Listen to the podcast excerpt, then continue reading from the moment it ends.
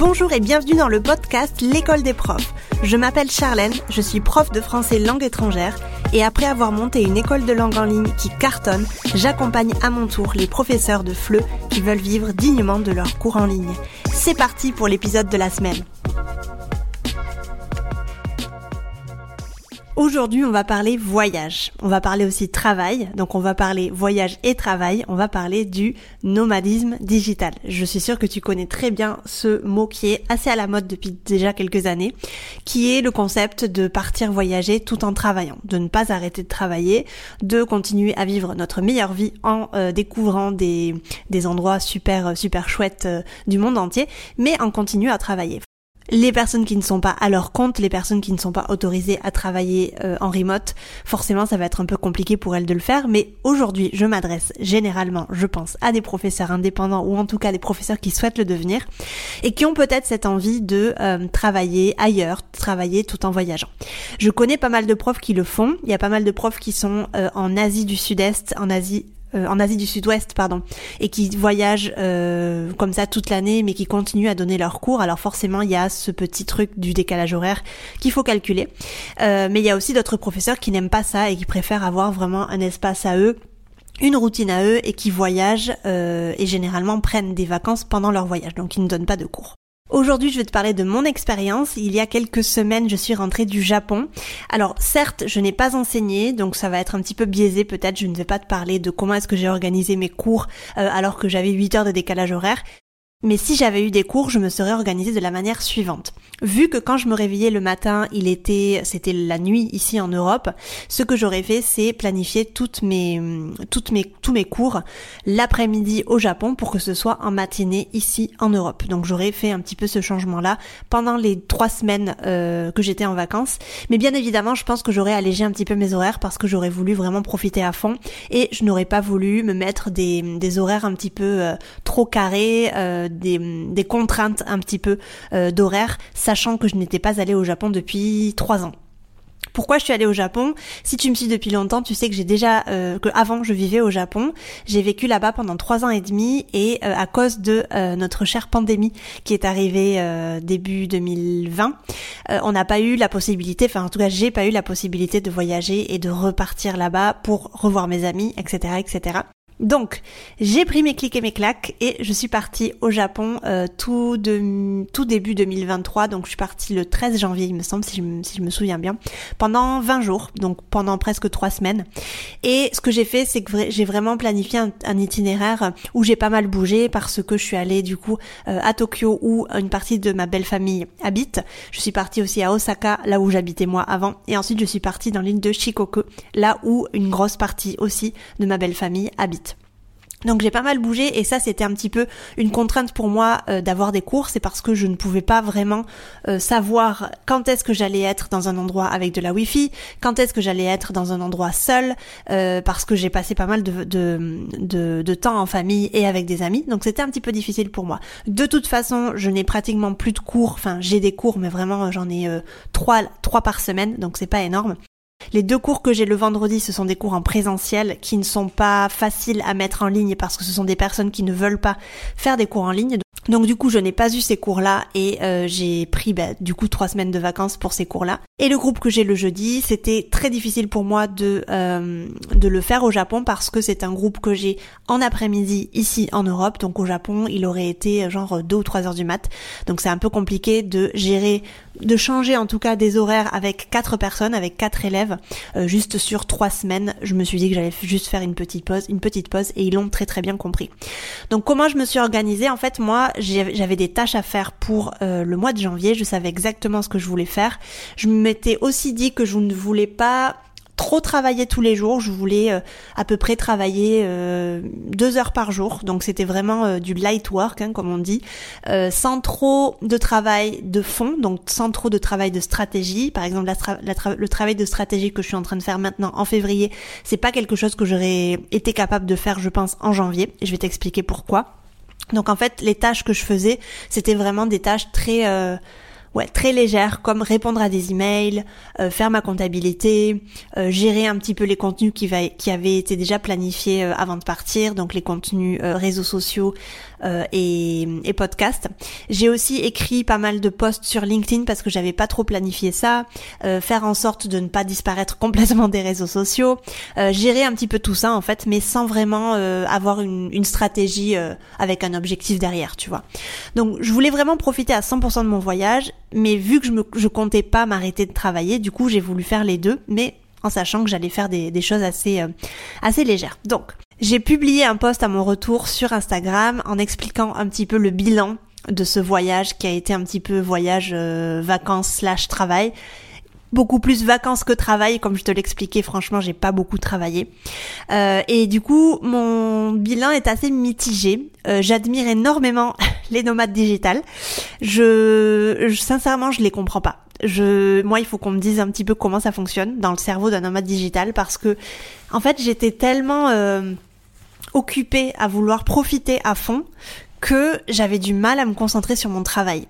J'avais du mal à me concentrer sur mon travail. Je pensais en fait que je pensais que j'avais pas beaucoup d'heures à consacrer dans la journée pour pouvoir euh, vraiment profiter à fond. Je voulais vraiment consacrer mon temps, euh, ouais, aux vacances, vraiment faire de mon expérience un truc un peu inoubliable. Et une fois de retour à Barcelone, forcément me consacrer à mon boulot. Donc, les nomades digitales, comment vous faites? Moi, je ne pourrais pas faire comme vous, c'est-à-dire voyager pendant des mois et des mois, voire voyager à l'année, euh, me consacrer à mon boulot le matin et partir voyager l'après-midi, partir découvrir, faire le touriste l'après-midi. Pour moi, c'était quelque chose d'hyper compliqué. Et je pense qu'en fait, ce petit voyage, ça m'a fait me rendre compte que je ne pourrais jamais devenir nomade digital.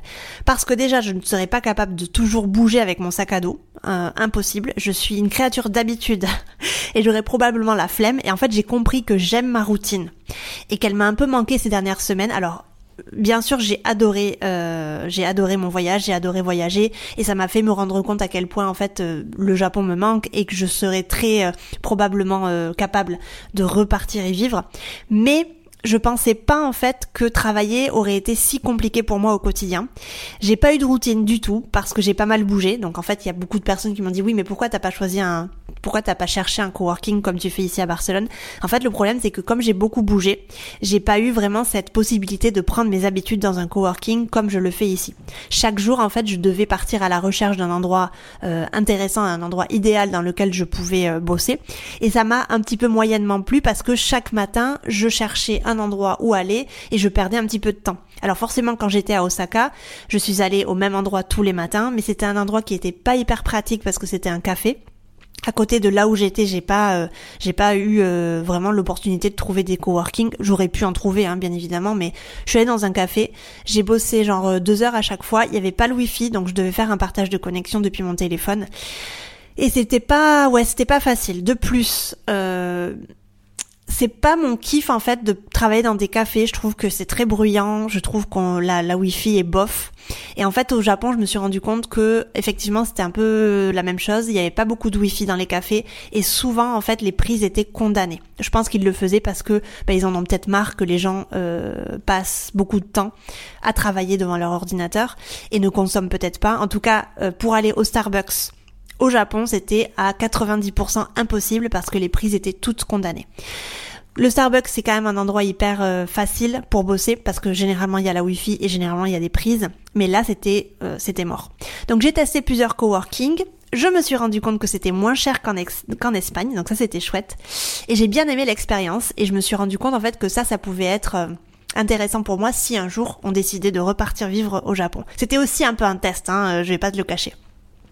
Ce que j'ai bien aimé euh, dans les coworking, c'est que c'était silencieux.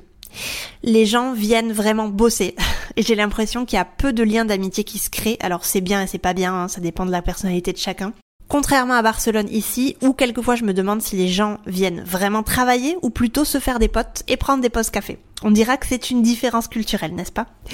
Mais euh, j'ai bien aimé en fait ouais les coworking que j'ai fait. J'en ai fait trois. J'en ai fait un à non un à Kobe donc à côté de Osaka, qui était vraiment le truc le plus silencieux au monde. Euh, ça faisait presque, j'avais presque peur, j'avais presque, J'étais presque mal à l'aise de sortir des trucs de mon sac parce que ça faisait un petit peu de bruit.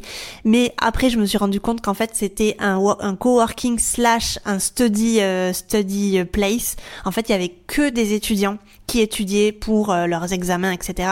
Donc c'était vraiment quelque chose euh, d'hyper hyper silencieux. Ce qui était chouette, c'est que j'avais vraiment pas payé cher. J'avais payé peut-être l'équivalent de 3 euros pour pour 3 heures, je crois. C'était un truc comme ça donc vraiment pas cher. Il y avait un drink bar, comme on dit, c'est en fait un, endroit où tu peux te servir de toutes les boissons euh, que tu as envie. Enfin, c'était vraiment très très euh, très très confortable. Il y avait un, ce que je me, ce dont je me suis rendu compte dans tous les coworking que j'ai fait, et je pense que c'est en, en, relation aussi avec la, la pandémie, c'est qu'il y avait des des espaces en fait assez euh, pas fermés mais très divisés de pour diviser en fait les personnes, pour séparer les personnes, pour pas qu'il y ait de contact. Euh, alors le Japon, ils ont pas encore tout à fait euh, surmonté la pandémie, hein, je vais pas te le cacher. Donc c'est un peu, c'était un peu encore compliqué de, à gérer au quotidien, mais bon, c'est une autre histoire. Euh, ensuite j'ai fait un coworking à Takamatsu, donc à Shikoku, là où j'étais dans ma belle famille. Là aussi, c'était très sympa, mais je pense que, mais c'était juste pas c'est pas une généralité, mais je pense que ce jour-là, en fait, la, la, la femme qui travaillait là-dedans, elle a, elle s'est pas rendu compte en fait que la musique était un poil trop, trop, trop forte. Euh, fun fact, c'était Beyoncé. qui chantait pendant deux heures. Euh, alors les gens qui me suivent, qui me connaissent, savent pourquoi je rigole euh, parce que j'évoque beaucoup Beyoncé dans mes contenus. Euh, et là, pareil, c'était vraiment pas cher. Hein. Je, je, crois que j'avais même payé moins que ça. Et j'ai fait un autre coworking à Tokyo où là c'était un peu plus cher, mais forcément c'est Tokyo, hein, on le sait. Mais c'était pas non plus hyper cher. Et là pareil, il y avait un drink bar, donc il y avait euh, plein plein plein de de boissons qu'on pouvait servir à volonté, bien évidemment. Il y avait des salles, euh, des salles privées chose qu'il n'y avait pas dans les deux autres coworking que j'avais fait. Et c'était dans un, dans un centre commercial, donc en fait on allait à l'étage 5, 6, je sais plus, et on se posait là et on pouvait bosser euh, toute la journée. Donc c'était plutôt sympa. Et en fait je me suis rendu compte que ouais les prix étaient, euh, étaient assez euh, moins, enfin étaient moins élevés qu'en Espagne parce que généralement par mois ça coûtait une, une centaine, 150 euros. Alors qu'ici c'est un peu plus cher généralement. Donc ça m'a permis de voir que c'était possible pour moi de, de bosser dans les coworking au Japon. Mais j'aurais aimé voilà prendre un peu mes habitudes dans un coworking et y aller tous les jours comme je le fais ici euh, à Barcelone. Donc en fait, je me suis rendu compte que euh, j'aime ma routine, que j'aime en fait à Barcelone me réveiller le matin, partir un petit peu euh, à mon coworking le matin, rester quelques heures, rentrer l'après-midi. Si j'ai du contenu, par exemple, à, je sais pas, à filmer ou à enregistrer pour le podcast, je le fais à la maison, etc., etc. Donc j'ai, ouais, j'ai pas, j'ai pas kiffé en fait le fait de pas avoir de routine, euh, même si je savais exactement ce que je voulais faire, ce que j'avais en tête pour euh, pour mon boulot. J'ai quand même euh, quelques fois en fait eu du mal à m'y mettre et euh, et ouais, mais bon, c'était que du positif en tout cas. La chose intéressante vraiment dont je me suis rendu compte, c'est vraiment que je ne suis pas faite pour faire du nomadisme digital. Euh, c'est pas pour moi en fait. Moi j'ai besoin de voilà d'être dans un endroit, dans toujours toujours être dans le même endroit, de savoir exactement euh, à l'heure à laquelle je vais partir travailler, à l'heure à laquelle je vais rentrer. Alors je c'est pas du tout du salariat déguisé, c'est moi qui décide de mes horaires, mais je préfère quand même avoir une certaine une certaine base, une certaine routine. Pour finir, je, je trouve quand même que c'est génial le fait de pouvoir emporter son boulot comme ça partout, et encore plus à l'autre bout du monde, même avec 8 heures de décalage horaire. Et je me suis rendu compte en fait à quel point c'était précieux pour moi le fait de ne plus vendre mon temps parce que j'avais cette possibilité de travailler quand je voulais. Je pense que je l'ai déjà dit, mais moi je suis beaucoup plus productive le matin, et donc le matin, j'allais dans un café ou dans un coworking assez tôt, vers 9h, et je bossais mes deux heures. Et quand je me réveillais, euh, pardon, quand l'Europe se réveillait, il était déjà pour moi 14-15 euh, heures, et donc j'avais déjà fait mon boulot. Donc tout était déjà euh, bouclé. Donc ça c'est quand même un luxe de pouvoir travailler quand les autres dorment. Euh, franchement, le fait que le matin au Japon soit la nuit en Europe, ça m'a pas du tout empêché de travailler et je trouve ça super. Et encore une fois, ça a un petit peu validé le fait que, ok, s'il y a la possibilité de repartir vivre là-bas, je sais que je peux continuer à bosser de la même manière que ce que je le fais euh, aujourd'hui. Et c'est pour ça un petit peu que j'ai décidé de créer l'école des profs, en partie en tout cas parce que j'avais besoin d'être encore plus libre, euh, parce que faire des cours tous les jours, oui, on a une sensation de liberté parce qu'on travaille pour nous-mêmes, mais on n'a pas cette sensation de liberté à 100% où on peut être complètement euh, délocalisé, où on peut travailler à n'importe quelle heure. On n'a pas ça, on est vraiment un petit peu esclave de nos élèves parce qu'on est devant un ordinateur et on doit leur faire cours euh, pour ensuite gagner de l'argent, forcément. Et ce voyage, en fait, ça m'a démontré à quel point tout est possible et que je peux euh, complètement, euh, enfin que les profs en tout cas, ils peuvent complètement arrêter de vendre leur temps s'ils mettent des stratégies en place. Maintenant, je suis rentrée à Barcelone, je suis très contente, je me suis mis au boulot. Février, ça a été un mois assez chargé parce que j'ai euh, repris un petit peu le travail stratégique, j'ai organisé un petit peu ce que je dois faire les prochains mois et je suis très très très contente. Donc voilà, je re, je réitérerai forcément cette expérience de voyager tout en travaillant, mais si j'ai l'occasion de ne pas beaucoup bouger, donc si j'ai l'occasion de rester qu'à Osaka ou qu'à Tokyo. Là, par contre, je, je pense que je prendrai un abonnement euh, dans un coworking tous les jours pour pouvoir recréer finalement la routine que j'ai ici, là-bas. Voilà. J'espère que ce petit épisode un petit peu différent des autres que je planifie, que je publie généralement, t'a plu. Ça m'a permis un petit peu de faire le bilan aussi avec moi-même. N'hésite pas à venir partager avec moi un petit peu tes expériences de digital nomadisme en tant que prof par Instagram. Je serai assez, euh, assez curieuse d'en savoir un petit peu plus. Et je te dis à bientôt dans un prochain épisode. Et puis si tu veux aller plus loin, je t'invite à télécharger mon e-book gratuit sur 5 étapes pour vivre dignement de tes cours de FLE en ligne et doubler ton chiffre d'affaires. Tu trouveras le lien dans la description de cet épisode. N'hésite pas à partager ce podcast, le noter sur ta plateforme d'écoute préférée. Je te remercie de m'avoir écouté jusqu'ici et je te dis à la semaine prochaine pour un nouvel épisode. Ciao